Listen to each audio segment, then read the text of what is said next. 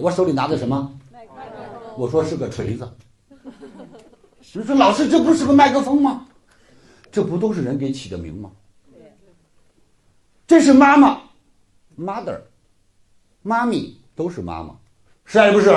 这是水，water。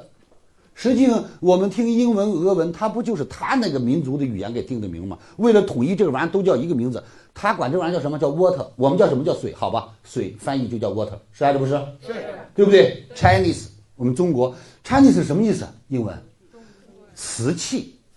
为什么中国叫瓷器？当时中国人在别人印象当中就是会做瓷器，所以叫 Chinese。OK，各位听到了吗？所以很多的时候，当有人说老师你认识这棵树吗？我说你认识吗不认识？你们大家认识都不认识？好，我给起个名。他们说老师是这样的吗？我说如果没人起名，他不就是这样的了吗？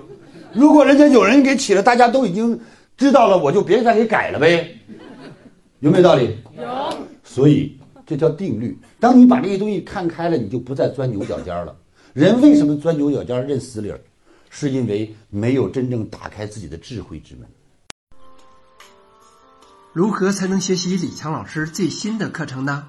添加微信 e 一二三六八八，免费领取李强老师最新的课程视频。